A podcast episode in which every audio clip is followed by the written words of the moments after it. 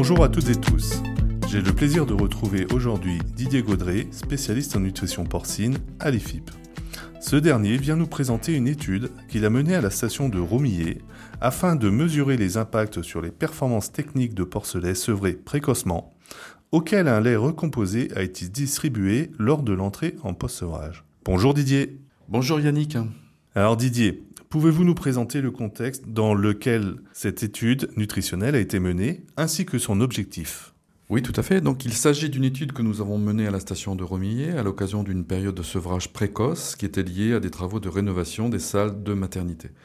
Le thème de l'étude était celui de la distribution de lait reconstitué des porcelets au moment du sevrage. Les porcs étaient sevrés à 14 jours d'âge. Un plan d'alimentation spécifique était mis en œuvre avec une succession de 5 aliments secs distribués depuis le sevrage jusqu'à la fin de post-sevrage à 65 jours d'âge, compte tenu de cet âge précoce de sevrage. Combien de bandes de porcelets ont été testées? Deux bandes expérimentales ont été utilisées pour cet essai. Au cours de la première bande, les porcs ont été triés, 240 ont été retenus sur les 303 porcelets disponibles au sevrage.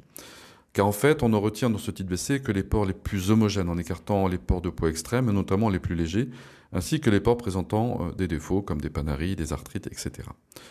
Au final, deux lots de 12 cases de 10 porcelets homogènes ont été constitués.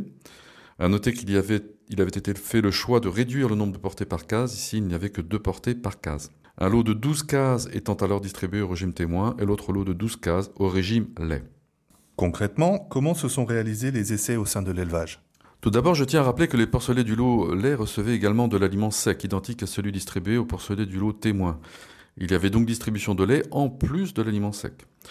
Le lait est constitué d'une poudre mélangée avec de l'eau chauffée à environ 50 degrés, de façon à faciliter le mélange entre la poudre et l'eau.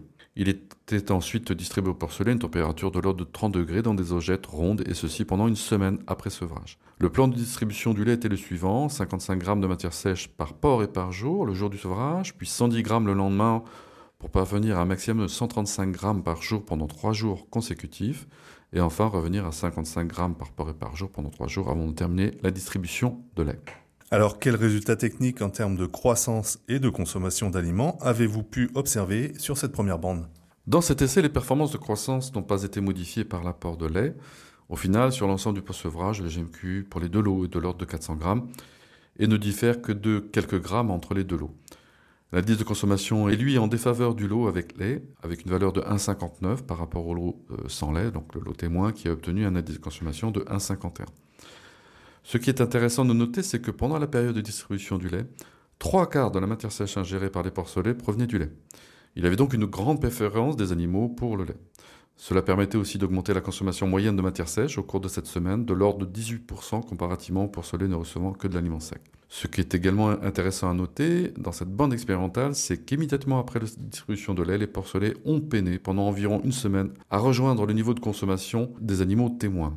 Il y a donc une grande préférence pour le lait, puis un manque d'attrait ensuite pour l'aliment sec pendant la semaine suivante. Et concernant la seconde bande, il semble que vous ayez procédé de manière différente En effet, donc le même essai a été réalisé dans la seconde bande, mais les conditions d'élevage ont été très différentes.